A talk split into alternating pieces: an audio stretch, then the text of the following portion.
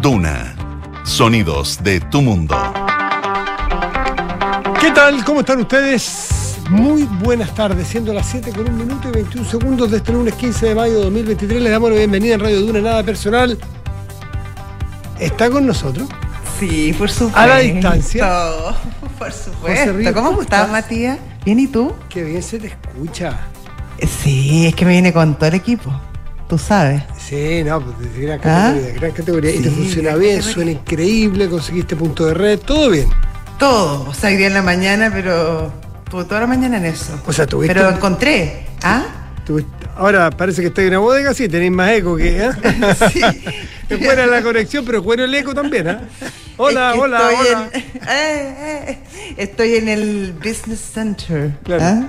Ponte unos cojincitos al lado, es re bueno, unos cojines. Ah, no, ya que, que traiga caja de huevo también. Ah, no es malo, no es malo. Sí, el productor quiso irse contigo. Bueno, pero también tú reconoce que tuviste un buen profesor que te enseñó ahí a las conexiones y todo. Sí, súper bueno, el mejor de todo. Está bien, está bien. Sí, fue súper bonito ese momento. Me alegro mucho. ¿Y vas a estar en todos los programas que tienes? No, ¿En cuál vas a estar? Eh, voy a estar en este, en el de la tarde. En Solo en este. Nada personal, sí. ¿Y por qué en la Sí. información privilegiada no vas a estar? Porque en la información privilegiada somos un equipo muy cohesionado y somos varios, entonces nos reemplazamos entre todos, nos ayudamos. ¿Y este no, acaso? Este no es, pre- no, este no es. No, pero somos menos, entonces Está muy bien. yo es verdad. pues, entonces Me alegro mucho que que estar aquí a la distancia contigo, José Ríos. Que bueno, yo te siento tan cerca, Matías. Así como es. si estuviéramos tan Oye, cerca, sí. Estaba comentándole a los muchachos aquí. Vi anoche una película tan buena. ¿A que ¿Cuál? dirá, pero que estamos hablando de película porque somos desordenados. Ya sé. Dos películas. Me veo una, como, una, me veo como colorada en la pantalla, perdón. No, está súper bien. Ay. Vi la película Air. Air llama, la de Jordan. La de Jordan. Ya. Yo no soy de del básquetbol, no, no, no lo sigo, me aburre un poquitito ver un partido completo. Veo que lo hay impresionante, la destreza, eh, en fin, pero no lo sigo, no entiendo mucho, en fin. O sea, entiendo lo básico. Ya. Pero estas películas de estos personajes a mí me alucinan. Eh, vi Last Dance, que es una serie hace tiempo ya de Jordan en la, en la pandemia, es una super serie, el Sí. super capo del básquetbol. Seco. Air, yo lo recomiendo. ¿Por qué quiero hablar de Air un segundito? Porque quiero recomendársela a muchas personas, sobre todo aquellas que trabajan con el marketing, con las ideas, con las, con las personas, con los comportamientos de las personas, con las convicciones, con el trabajo en equipo. Esta es la fórmula al interior de Nike, o Nike, como le dicen, o Nike, que es la diosa de la victoria. Eh, puede decirle como usted quiera. Gracias. Gracias. cada uno podrá decirle como quiera, porque en Estados Unidos creo sí. que le dicen Nike, creo. Bueno, Nike, el, cuento es que es cuando Nike, a principios de los 80, era una empresa de menor, de menor graduación, de menor tamaño, versus Converse o Adidas, por ejemplo, y se peleaba era este joven eh, Jordan. Y Jordan no estaba ni ahí con Nike, esa es la verdad. Entonces decía, oiga, entiéndanlo, ofrezcan lo que quieran. Jordan está dispuesto a cualquier cosa para abierto a cualquier oferta salvo de Nike para que no insistan, no sean patéticos, no sean patéticos, no jodan más. Ya, ya había un muchacho especialmente encargado de buscar talentos para Nike que estaba no obsesionado, sino que descubrió que ese era el personaje por distintas razones y la forma en que lo convenció y creó el producto y le y es una buena película. Súper buena Tengo unas película. ganas de verla. La vi, vi el, el trailer en el cine cuando fui a ver no sé qué película a principio de año. Y desde ahí que quiero verla, pero no he podido. Está re buena. minuto. Está re buena, re buena. La vi ayer y. ¿La viste en el cine? ¿La viste No, en tu casa? la vi en casa. Ya. Y la que vi en cine, Enrique Javier. No, no, no, que yo te quería decir, solamente para las magnitudes de esa operación, mm, el, el- la marca Jordan, que es una submarca de Nike, le ha reportado en los últimos 10 años más de un billón de dólares al negocio de Nike. ¿Un Sola- billón? Más de un billón de dólares. Billion. Sí. La marca Jordan. Y también La está la Jordan. Air, porque es donde de- que yo creo que la película se trata de Air más que de, de la marca Jordan. Claro, ¿no? pero esa pero una marca ya que eh, es, como compartida entre Nike y Oye, Jordan. las y- zapatillas que cuestan unas millonadas de plata. Sí, po. Está muy de moda el, Impresionante. el uso más allá del deporte. Y no, las película- guardan y hay todas unas ventas alternativas. Mm. eh, hay, hay tú, versiones de zapatillas que sacan poquísimas al mercado. Es todo un. ¿Cómo? claro. Sí. Oye, y cosa. otra película que vi ayer en la tarde, en cines y en pantalla grande, fue Mario. Mario Bros. Sí, que llevé un, llevé un Mi- mis niños la vieron, mi- una- mis niñitas la vieron. a mi hijo chico que quería verlo, fuimos los dos. Mm. Y Simpática te parece. voy a reconocer una cosa, era las 7.10 y Ya, yo ¿a qué hora te tenía... dormido? ¿Cómo? ¿A qué hora te quedaste dormido? No, no, llevé el, el teléfono y estaba jugando a la Católica en ese momento. Copiapó, y puse el partido calladito ahí. Ya. A los tres minutos del partido me enchufé con la película y apagué el partido. Ah, no, sí, parece Sí, que es bien simpática. Es bien simpática, bien entretenida, sí, bien dinámica. eh, Está bueno. Claro, no, no, no sé, no son los puentes de Madison, pero.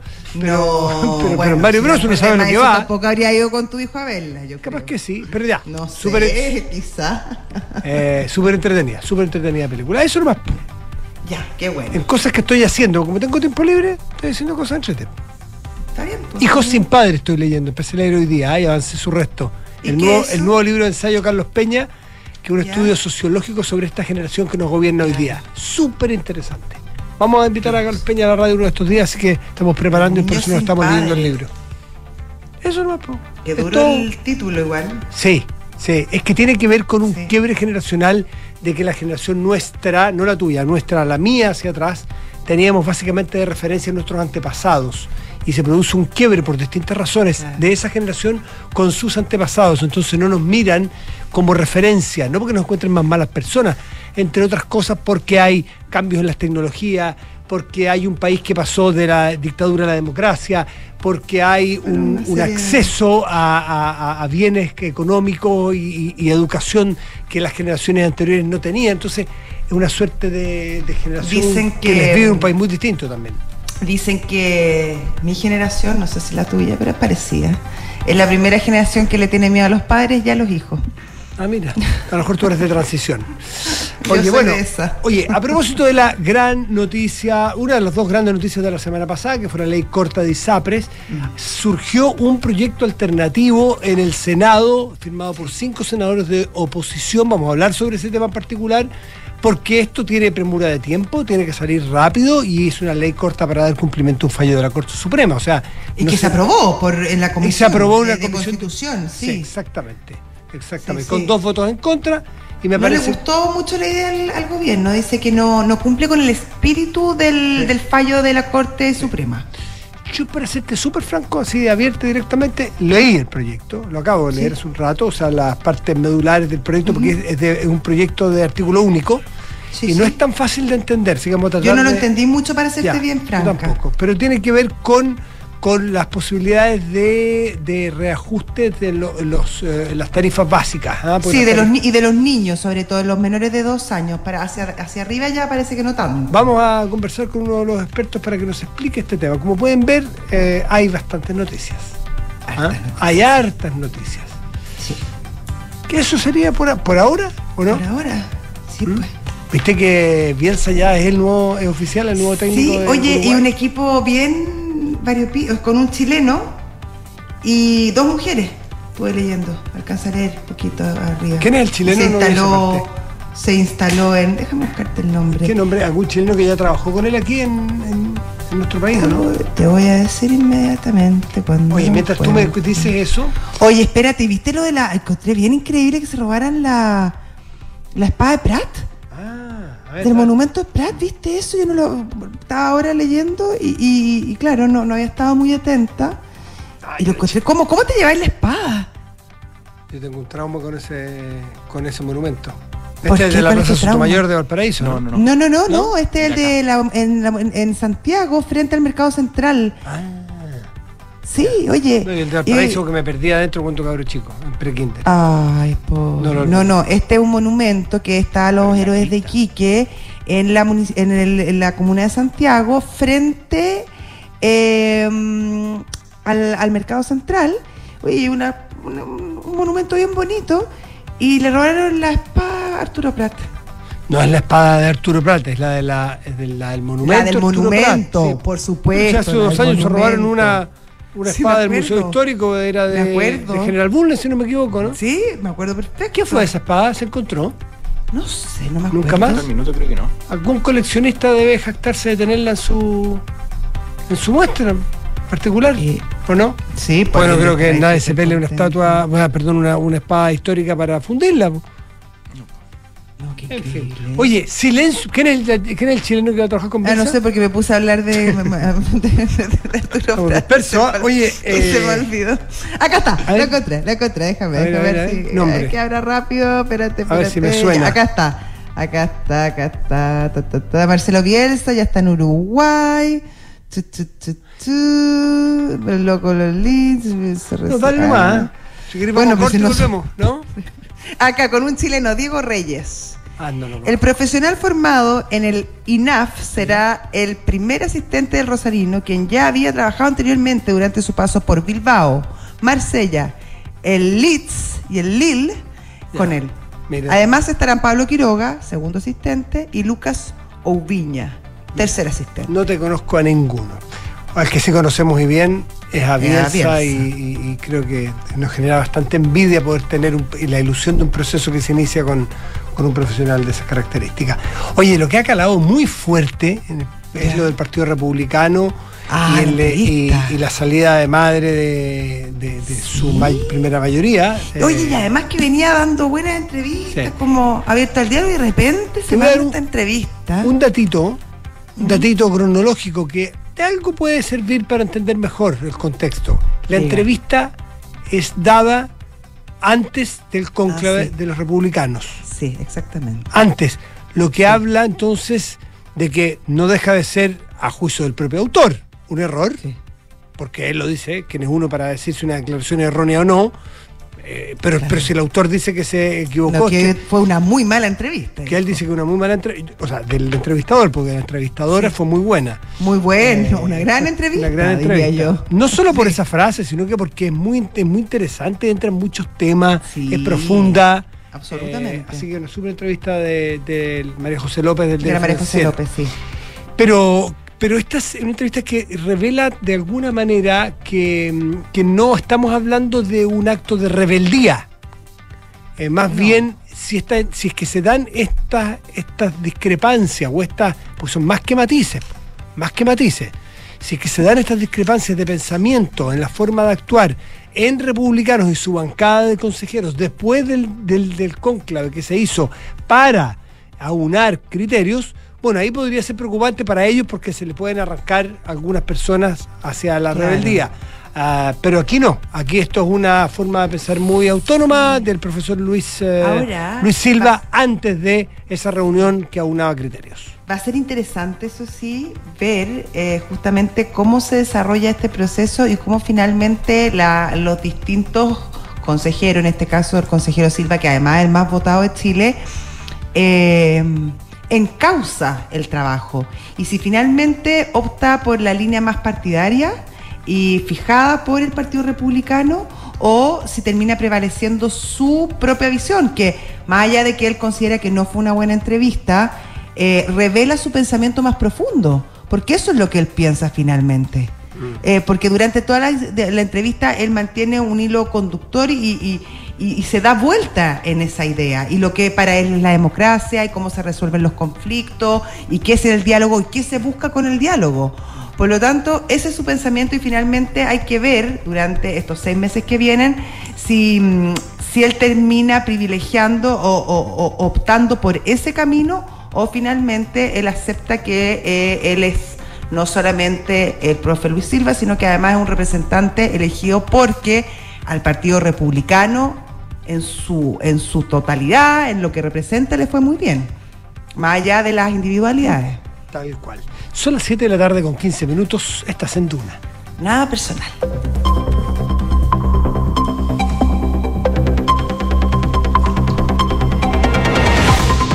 ¿Cómo estás, Enrique Javier? Bien, ¿y tú, Matías? Muy bien, pues, muy bien. ¿Qué te parece este programa internacional que te- estamos teniendo?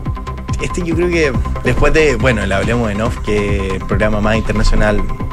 Es un programa que se cinco, Ese es un verdadero programa Sí. internacional. hace ¿Cuántos años? ¿Cinco, seis Sí. años que lo hacemos Como cuatro y medio más o menos. aquí desde Santiago, desde Londres? Todos los días la Consuelo está en Londres. Hay gente que no cree, que no, tú cuentas y no puede creerlo porque suena tan bien.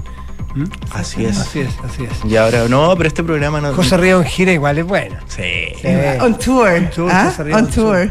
Lo que no vamos a decir en qué, qué lugar No, está. no, porque después llega la gente. Sí, no, totalmente, totalmente. No vamos a decir el continente. No. No. Ya, Lo único que eh, decir que la semana pasada aquí que Yabar en los territorios extranjeros, hoy día José Río. Ya sí. Pronto, pronto, Pronto Matías del Río, sí. ¿Cuándo? ¿Cuándo? Pero yo creo que ya está el memo. Lo único que falta es que esté firmado, pero ya está escrito. Con fecha y todo. Yo hablo más que hoy a los territorios, pero siempre nacionales. Muy bien, ya. No, no te vengas. Titulares, Enrique Javier. Vamos con los titulares. Los diputados y ex integrantes de la bancada del Partido de la Gente, Giovanna Humada, Víctor Pino y Enrique Lee, ingresaron un proyecto de reforma constitucional con el fin de suspender por ocho años la realización de un nuevo proceso constituyente en caso de que gane la opción en contra en el plebiscito de salida el próximo domingo 17 de diciembre. Tras ser consultada al respecto, la ministra vocera de Gobierno, Camila Vallejo, lo tildó de política ficción. Y esta mañana en Radio Duna, el fiscal nacional Ángel Valencia insistió en que el sistema penal en Chile debe mejorar y que los líderes criminales los encarcelan y siguen dirigiendo desde el interior de los penales. Además, propuso mirar experiencias extranjeras como la cárcel al estilo italiano, donde se busca aislar a los líderes del mundo exterior, respetando sus garantías y los derechos fundamentales. El Banco Central de Argentina elevó la tasa de interés al 97% como una primera batería de medidas contra la inflación que ya supera el 108% en ese país en los últimos 12 meses en un, tenso contexto social y económico de cara a las próximas elecciones presidenciales. La autoridad monetaria dijo que el objetivo es propender hacia retornos reales positivos sobre las inversiones en la moneda local. La Liga de Fútbol Femenino de Francia volvió a entregarle a Cristiane Endler el título de mejor arquera del campeonato, siendo este su tercer año consecutivo. Endler también podría sumar otro premio a su palmarés, ya que el Lyon está solo un triunfo del PSG para hacerse con el título de la primera división gala. Oye, a propósito de noticias, nosotros no estábamos al aire ya el viernes cuando supimos del incendio este que ocurrió en los cerros de la. Sí, estábamos al estábamos aire. estábamos- Nos ah, dimos es que cuenta yo el viernes del- no pude ya. Sí. No pude, no pude salir Sí. por razones técnicas. Sí. Es, es que yo he visto fue todo lo que ocurrió en los cerros de. Zapallaria y Papudo. Sí, Papudo. Y lo que El Cerro impresionante Coldo y el Cerro Leyera. es lo impresionante de las fotos ex post. Una vez que, que, pasa este, este, este incendio, hay algunas imágenes que son del infierno. Del infierno. Realmente el dolor que produce imaginar cuánto va a tardar en recuperar esa, esa flora, que es una flora nativa muy linda además en esa zona. Es, es- es- es realmente espantoso y pensar que aparentemente, aparentemente, no se puede adelantar juicio hasta que haya investigaciones, tiene que ver con mantenimientos de líneas de alta tensión. Sí, unos cables que por- parecer explosionaron. Digo aparentemente porque también puede ser un accidente, los accidentes ocurren. Puede producir un accidente por un, por un otra cosa es mantenimiento. Pero el caso es que, que en este caso eh, eh, parece ser claro el origen que tiene que ver esas líneas de alta tensión que pasan por ahí. O, o- o- no sé si técnicamente bien Sí. dicho alta tensión exactamente en ese lugar o sencillamente tendido eléctrico. Pero De hecho, hubo una explosión que se vio en la parte de los cables como a las 4 de la tarde y de ahí empieza todo el tema. dramático, dramática las imágenes que estoy, que estoy viendo. eh, que, que me llegaron. Bueno, son las 7 de la tarde con 19 minutos. Estás en Duna. Nada personal. Bueno, vamos con, con temas de la temas de nuestra pauta, querida José. Vamos a, a ver si te parece, a ver si nos van. va- va- Viene ya el, el llamado, vamos a un segundito, vamos a, a partir con, el, con este proyecto alternativo de Claro. ISAPRES.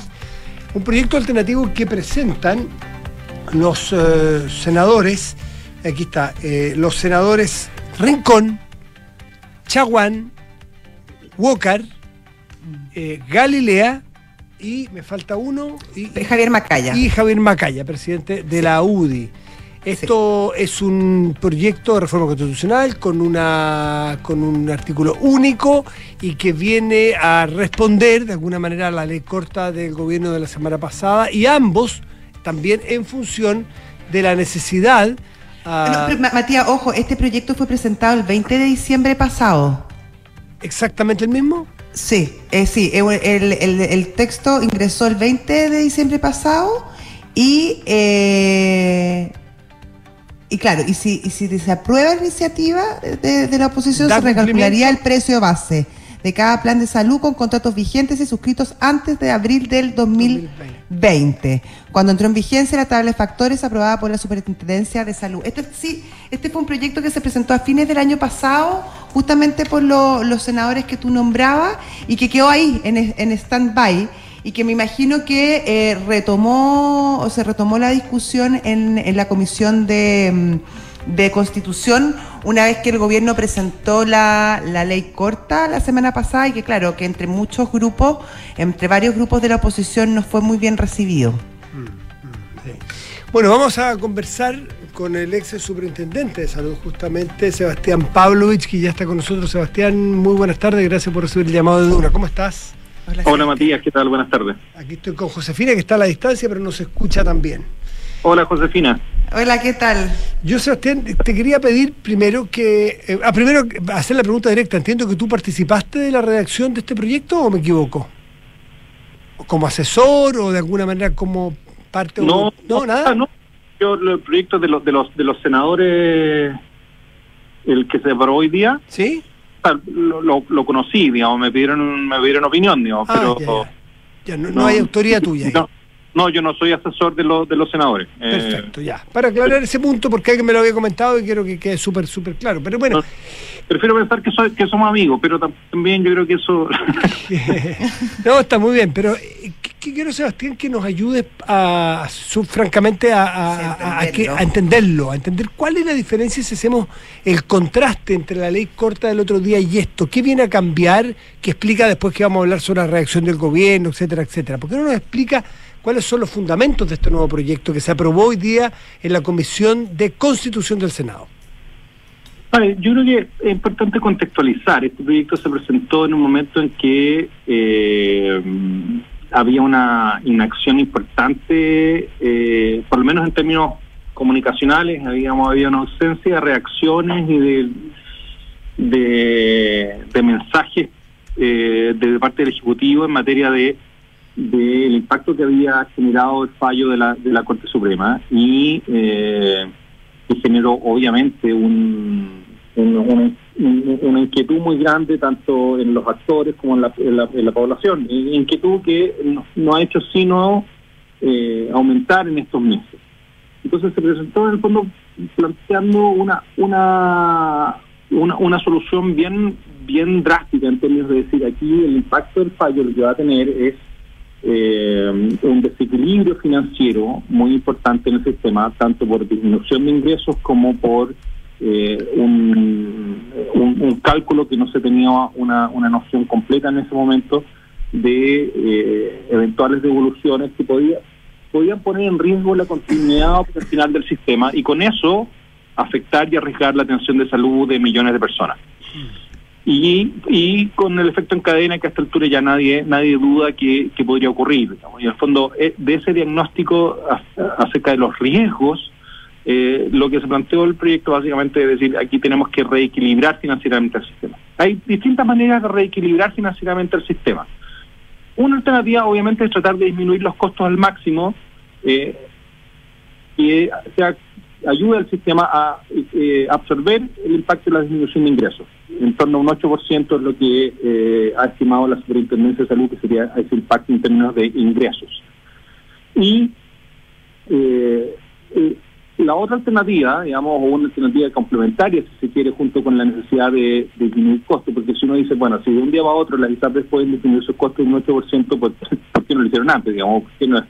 Eh, claramente no es algo sencillo de hacer. Y la otra alternativa para lograr el equilibrio financiero es generar un reajuste de precios. Una alternativa es, es que ese reajuste lo paguen todos los afiliados del sistema, por lo cual quienes, quienes han eh, quienes no se han beneficiado por el fallo en el fondo contribuirían al financiamiento de eh, del impacto del fallo o la otra alternativa es en fondo reajustar el precio base de los planes de salud afectados por el fallo y por lo menos el proyecto lo que le plantea es que se reajusten para que en el cálculo final las personas sigan pagando lo mismo que venían pagando. En el fondo, y a partir de eso... ¿No menos? como, como, como, como máximo lo que venían pagando, eventualmente menos. Y eso, Ya. y eso justamente el proyecto se pone el caso de que por efecto de este recálculo, porque obviamente no, s- podría ser, podría ser no, no completamente preciso, eh, que hubiera devoluciones en caso de que eh, este precio final fuera relativamente inferior al precio que venían pagando, habría, habría devoluciones y habría una disminución del precio. Y el, proyecto como que se plantea en esos términos, es decir, en fondo aquí tiene que haber un recálculo, pero eso implica reajustar el precio base. ¿Por qué se plantean esos términos? Primero, porque dice por qué los nuevos afiliados van a tener que financiar esto, y segundo, porque reconoce un elemento como técnico fundamental, que es que el, precio que las personas venían pagando se construyó sobre la base de dos instrumentos que estaban en una cierta armonía. En el fondo, el- un, un precio base y una tabla de factores. Y una tabla de factores que decía que unos pagaban X y otros pagaban X más Y o X más 2 o X eh, por 5. Eh, y lo que planteó el fallo, además como uno de sus efectos a más técnicos que son, que, que son los que generan más distorsiones y más desequilibrio, es que eh, el- lo que plantea el fallo de la Corte Suprema es que la nueva tabla de factores solo se aplica en caso que te beneficie, en el fondo si se rebaja el precio, pero si por efecto de la tabla podría implicar eso que tú terminas más, la, la Corte impide ese efecto y parece razonable porque en el fondo tú venías pasando, pagando un precio y, si ni siquiera reclamaste la Corte, de un día para otro que termines pagando más también sería algo difícil de, de aceptar. Pero eso genera una distorsión muy muy fuerte en términos de los equilibrios financieros que genera la aplicación de este instrumento multiplicado por los factores de riesgo que implica la tabla de factores. Ya, pero esta solución entonces no, no incluye devolver eh, los cobros que se hubiesen podido, que se consideran que no se debieron haber hecho, No, el- el- según el el- fallo de la Corte. el proyecto lo que planteaba es que podía haber eventuales devoluciones. Eso es- no, no niega que podía haber eventuales de- devoluciones, pero probablemente no al, no al monto que, eh, que está calculando el gobierno. Ahora, en realidad, ¿Y cómo calcula entonces?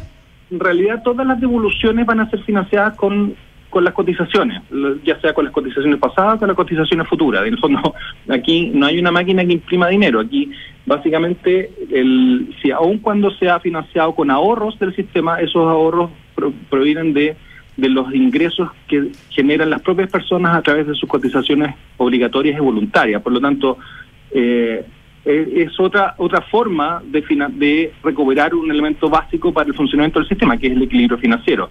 Entonces el proyecto básicamente lo que decía es vamos a recalcular, pero vamos a recalcular después de que se reajuste el precio de los planes. Ahora, de ese reajuste se generan algunos eh, excedentes o una diferencia de precio en favor de las personas, eso tendrá que devolverse en las en las formas que, que se determinen. Digamos, en el fondo no, no negaba completamente la posibilidad de que hubiera devoluciones, sino que básicamente lo que planteaba era la necesidad de reajustar el precio base para que las personas siguieran pagando más o menos lo mismo que venían pagando. Eso es lo que el, el. Sebastián, eh, yo requiero un poquito más de explicación, no porque esté mal explicado, sino que probablemente yo no lo entiendo. Así, no, así, pues, eh, es, es enredoso el tema. así de franco te voy a hacer. Voy a partir bien desde atrás, viendo Humbertito, porque aquí me pilló a mí. Ya. Esto yo lo entiendo y creo que a varios de nuestros auditores les puede estar pasando lo mismo, creo. Estoy en el promedio un poquito para abajo, pero no tan abajo. Estoy en- en capacidad de entendimiento. Eh, son tres etapas para que al final lo que me cobra mi ISAPRE. Yo estoy en ISAPRE, ¿no es cierto? Precio base, factores de la suma de los integrantes de mi grupo familiar o de mis cargas, ¿no es cierto? Suma, no multiplicación, suma. Y luego prima GES. ¿Es así? Sí. Ya.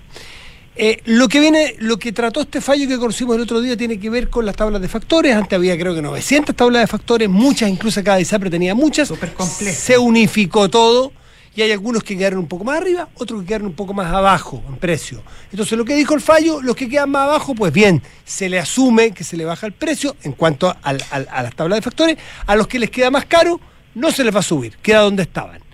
La, factor, el- la prima GES hay un fallo pendiente, de eso no vamos a hablar. Y lo que estaban planteando las ISAPRES es decir, ok, esto es un fallo.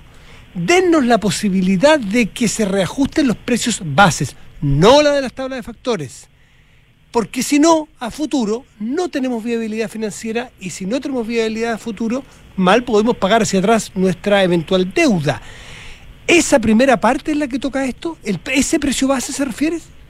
Sí, sí. Ahora, no, no sé si es algo que pidieron las ISAPRE, la verdad. Yo creo que las ISAPRE cuando se han dedicado básicamente a alertar de los riesgos que, que se generan a partir del desequilibrio financiero producto de la aplicación del fallo.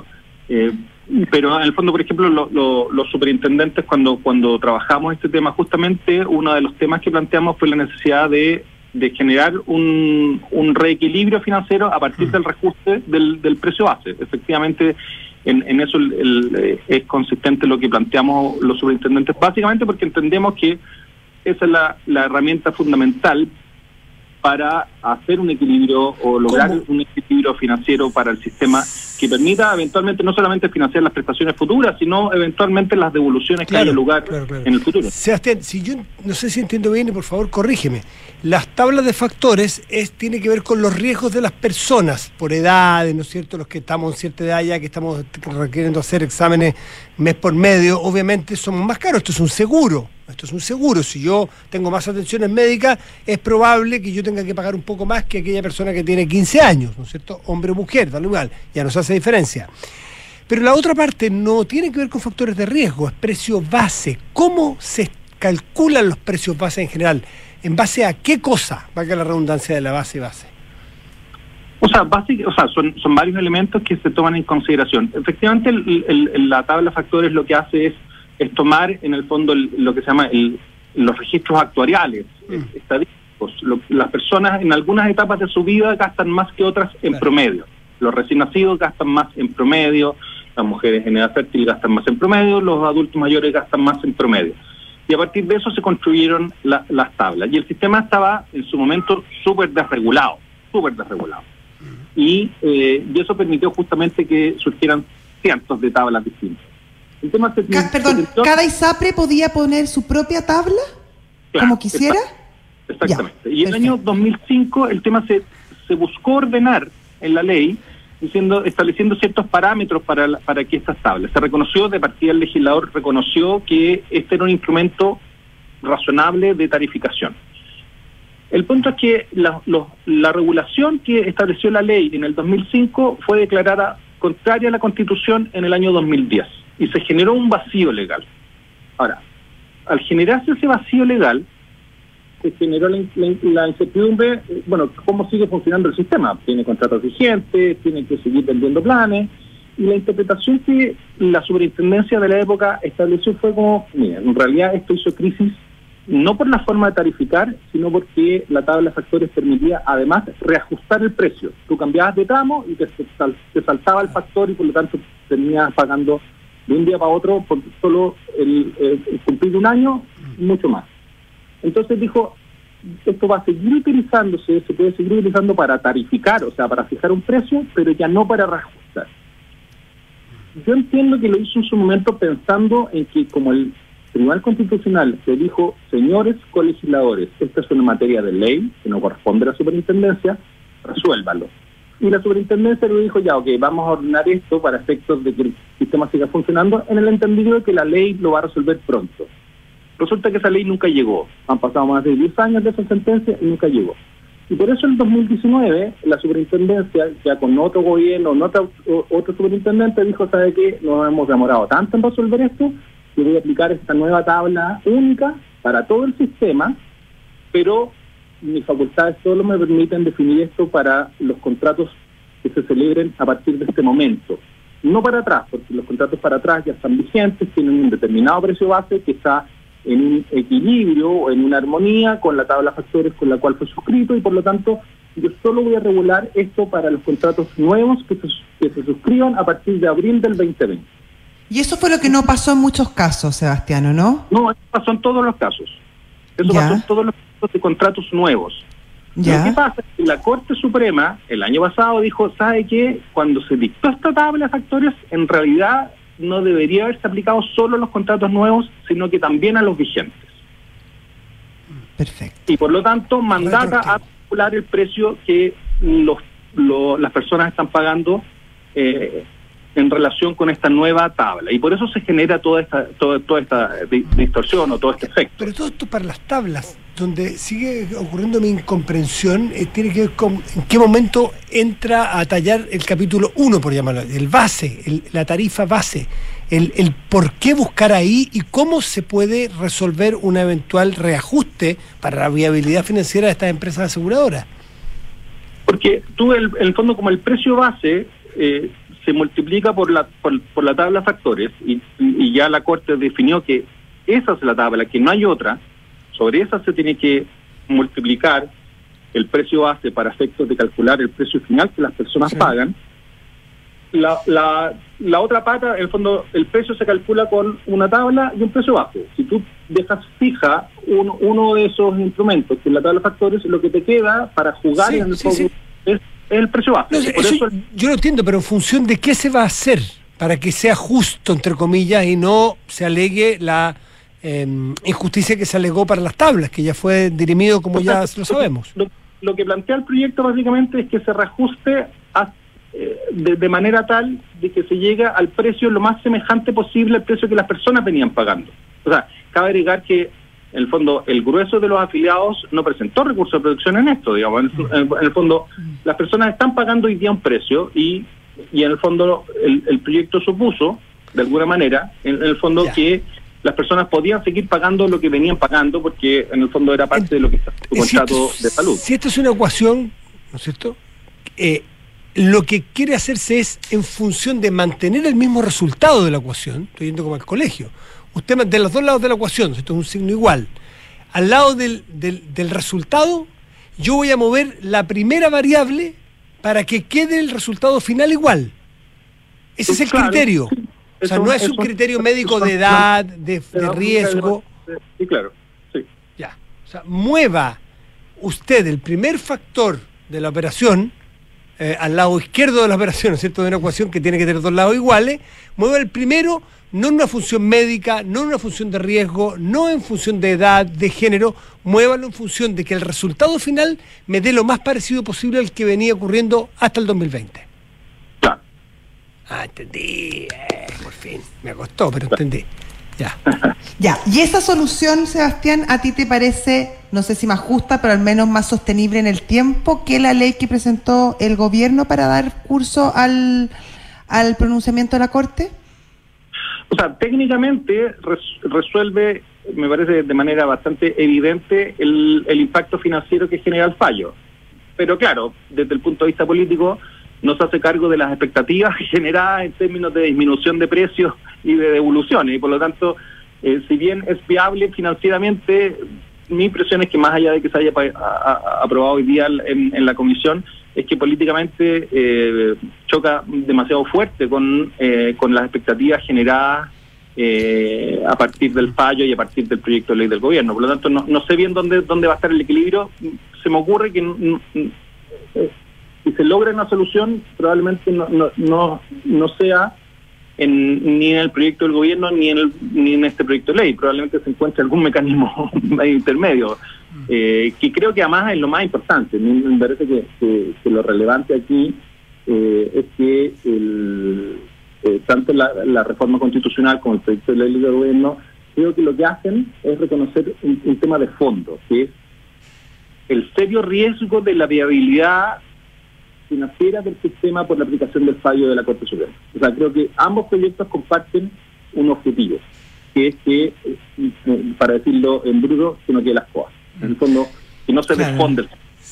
Lo hacen de distinta manera, lo hacen de distinta manera, y a mí me parece que al menos el, el proyecto del gobierno, si bien declara su intención de que no se desfonde, me parece que no, no genera eh, los incentivos adecuados y, la- y las medidas adecuadas para, eh, para lograr ese objetivo. ¿Tú crees que Pero sí se es objetivo, digo, porque O sea, sería una caída sistémica de todo el tem- de todo el sistema de salud, su aplicación como está dada. Yo creo que yo creo que no, no de todo el sistema porque algunas ISAPRES la, la impacta de menor manera que otras ah, y, y- y yo creo que alguien puede decir, mira, m- me- no, van a, no va a morir el sistema porque el sistema va a seguir funcionando, al menos hay dos ISAPRES y podrían crearse otras más. Pero me parece que, que hay cierta indolencia en esa forma de abordar el problema porque si, si colapsan financieramente una, dos o tres compañías, eh, el drama humano personal para esos afiliados creo que no es para eh, no es baladí no es para tomarse a la Mm, ligera me parece claro, que, Claro.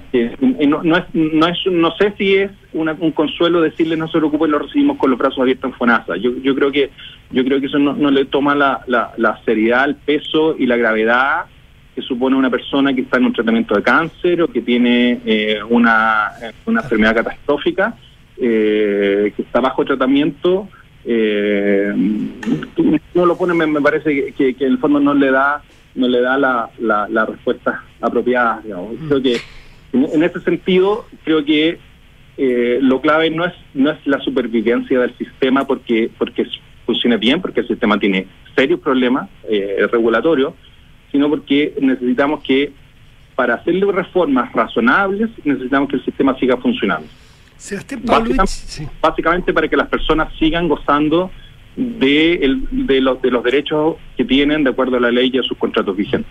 Sebastián Pavlovich, ex superintendente de salud y académico de la Universidad de Finisterra.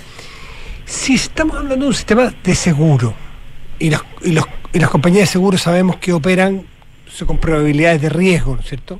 Eh, en alguna parte habrá que compensar ciertas modificaciones que se han hecho para que siga siendo un negocio y alguien siga poniendo capital para pagar los riesgos, los siniestros.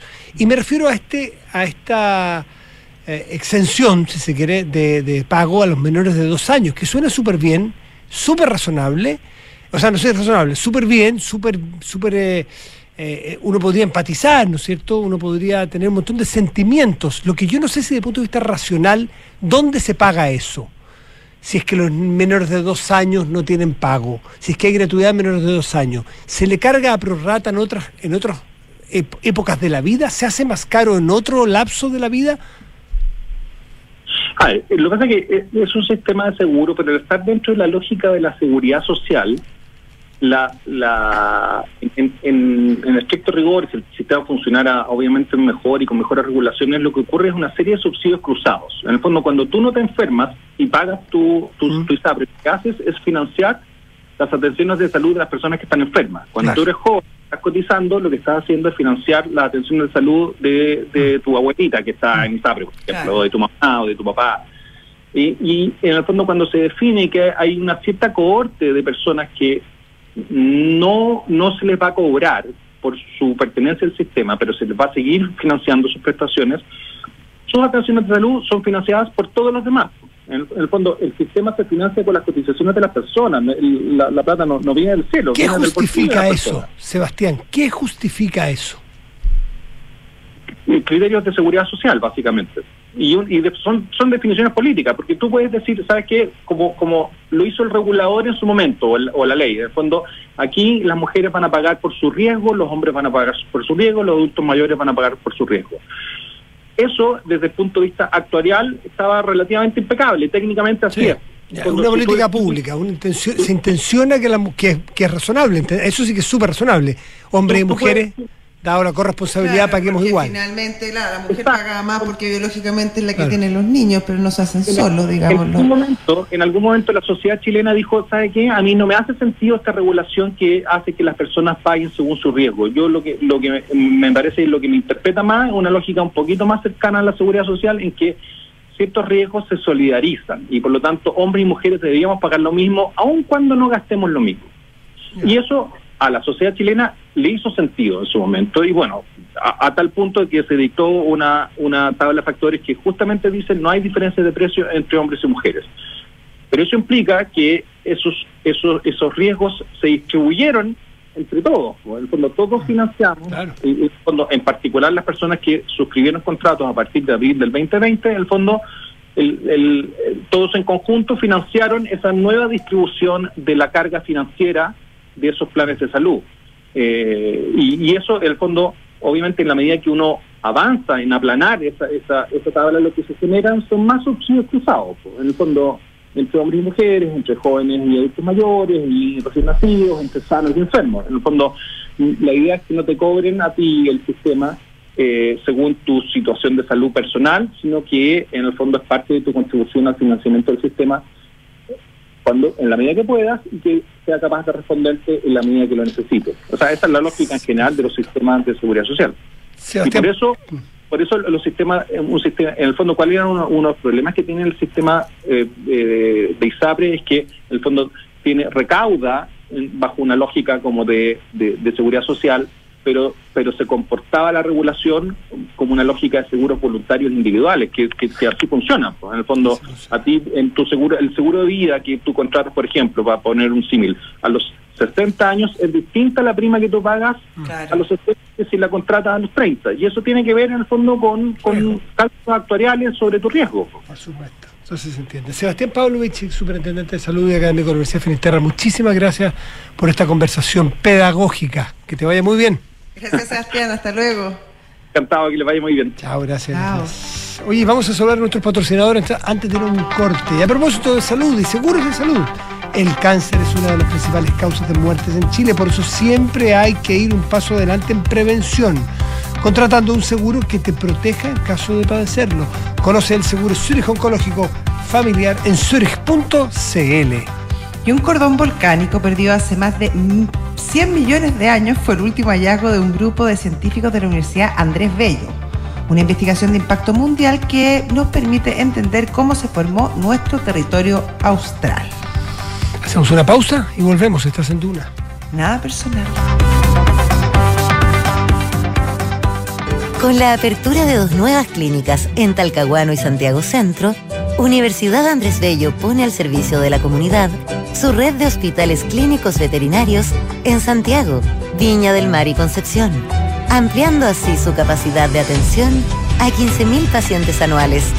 A través de esta red, Universidad Andrés Bello refuerza su compromiso con el entorno en el que está inmersa y fortalece a su vez el proceso de enseñanza de sus estudiantes. Más información en aporte.unap.cl.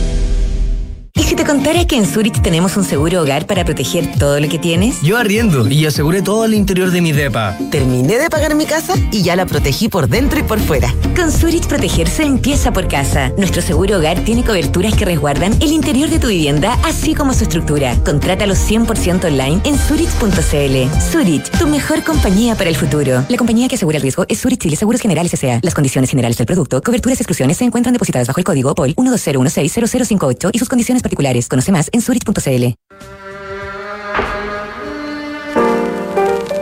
Antes de convertirse en una de las bandas más exitosas del planeta, U2 sentó sus inicios en un álbum introspectivo y valiente que mostraba las inquietudes de cuatro irlandeses que dejaban atrás la juventud y empezaban a soñar en grande. Esta es la historia que te contaremos hoy desde las ocho y media en un nuevo capítulo de Sintonía Crónica Debut en Duna 89.7. La alarma Cero Visión de Verisur es capaz de actuar antes de que lleguen las fuerzas de seguridad. Nuestros sistemas detectan y verifican cada señal de alarma en solo segundos. Y en caso de ser necesario, activamos Cero Visión, generando una situación de cero visibilidad. Porque Verisur funciona. Contrata tu alarma Cero Visión llamando al 600-385-0003 o en www.verisur.cl. Activa Verisur. Activa tu tranquilidad. Con Talana, la más completa plataforma digital de recursos humanos, ahorras tiempo y costos. Gestiona la información laboral de tus colaboradores, firma digitalmente, calcula remuneraciones y encuentra al talento ideal para tu empresa, directo desde la app más descargada y mejor valorada para la gestión de personas. Únete a las miles de empresas que ya han digitalizado su área de recursos humanos con Talana. Conoce más en talana.com.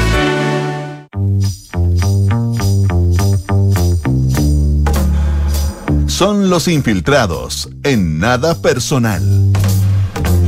Y ya está Paula Catena con nosotros. Nuestra infiltrada de hoy lunes. Paula, ¿cómo estás?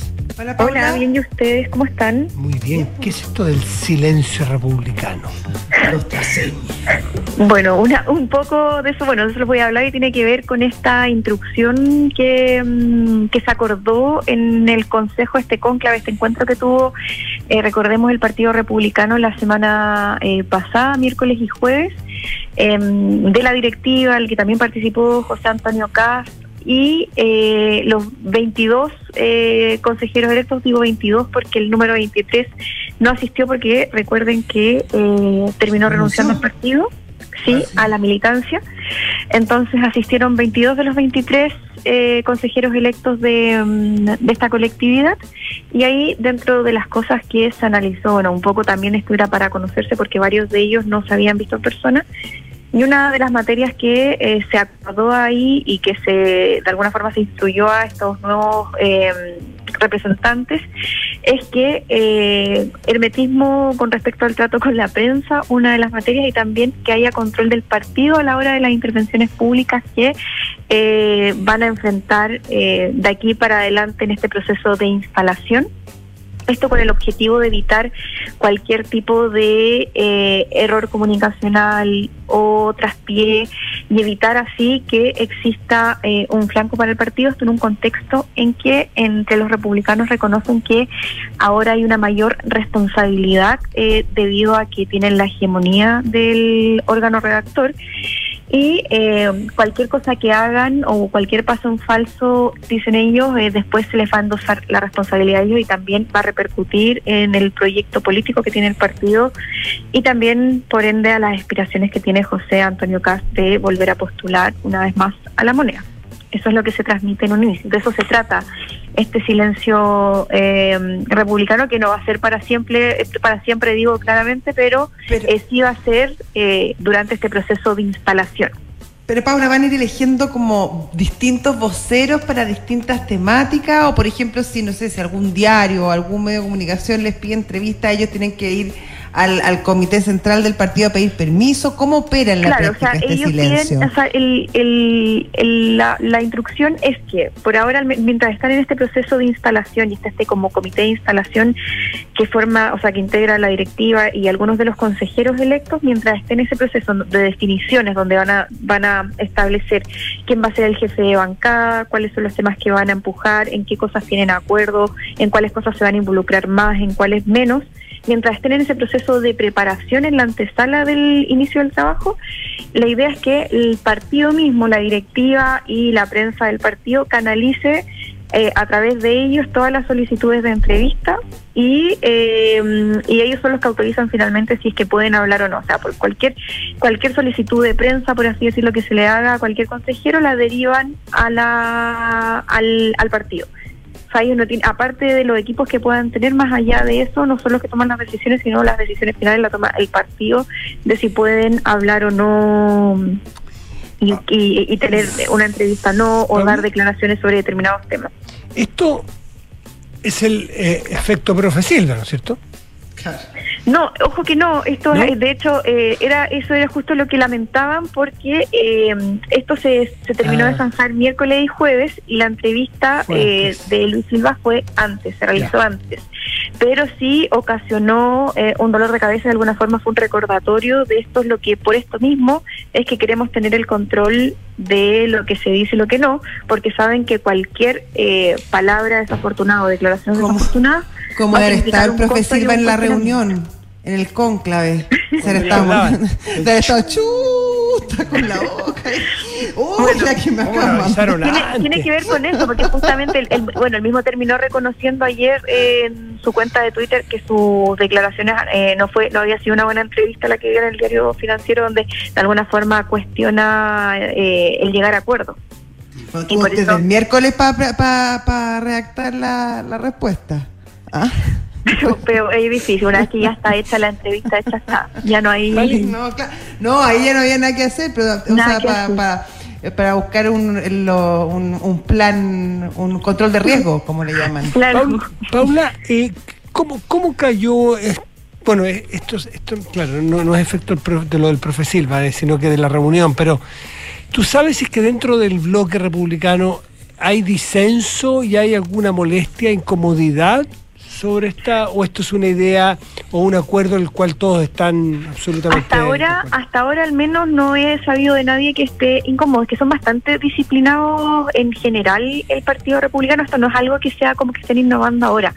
Un- una cosa similar pasó eh, una vez que salieron electos los parlamentarios de la bancada republicana, que ahí también se intentó hacer lo mismo que el control recayera en el partido, al menos en el proceso de instalación, y luego de eso eh, fueron eh, cada uno de los parlamentarios teniendo su equipo y se fueron soltando más y ahí se han desordenado un poco más.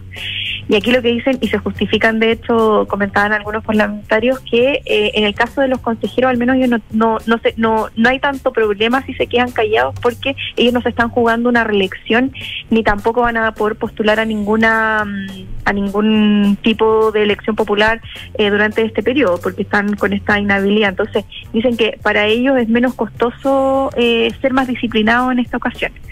Al menos lo que he sabido es que hay bastante acuerdo en esta medida dentro de los consejeros y al menos han sido bastante disciplinados también y han hecho caso hasta ahora. Ya, pues, bueno, bueno, también aquí. Hay que ver, hay que ver cuánto les dura. Sí, ya, y también hay que entender que es un grupo, un cuerpo político que en promedio tiene muchísima menos experiencia que los otros. La derecha tradicional, el socialismo democrático, el Frente Amplio, son nativos en esto, los que decir los del Frente Amplio, son nativos en el trato con la prensa, o sea, desde la universidad que tienen formas de, de- de- de relacionarse. eh, eh, aquí, en cambio, son muchos primerizos. po. Bueno, sí, por eso también es uno de los temores, porque son eh, tienen candidatos que tienen eh, incluso 22 años, el que fue electo por 23 o 22, 20, El, por ahí. los del eh, norte. El del norte, sí. Eh, Entonces, se, se- son que son justamente personas que tienen poca experiencia y poco trato con medios de comunicación, con eh, las bajadas que hacen. Entonces, saben que cualquier cosa que digan puede terminar siendo cuestionado, sobre todo en una semana que, eh, que el discurso y la bajada que ha intentado dar la directiva y el propio José Antonio Cast es que ellos eh, van a estar por dialogar con todas las fuerzas políticas, donde van a respetar, ¿se acuerdan que la semana pasada se puso en cuestión por parte de uno de los diputados, Johannes Kaiser, el tema de las 12 bases constitucionales que se habían llegado a acuerdo en diciembre, y eso también significó que hubiese un ruido interno y que generara incomodidad, porque justamente eh, el mensaje que se quiere transmitir, eh, instalar, es que ellos se van a tomar el proceso en serio, respetando eh, las reglas del juego eh, y con esta voluntad de llegar a acuerdos. Entonces, cualquier eh, militante que se desordene de eso genera un ruido y una complicación. Buenísimo, Paula Catena, muchísimas gracias por esta conversación de hoy. Que estén muy bien. Que te vaya muy Cuídense. bien. Chao, chao. José, nosotros nos vamos. Sí, nos vamos. Nos vemos mañana. Muy bien, ¿Nos, va- nos reencontramos mañana o no? Sí, mañana sí. ¿Sí? Muy bien. Sí, ahí sí, ahí sí. estaremos cuando. Te voy, ahí te voy, te voy contando. Muy bien. Se agradece que te vaya muy bien y a todos disfruten el resto del día. Chao. Chao.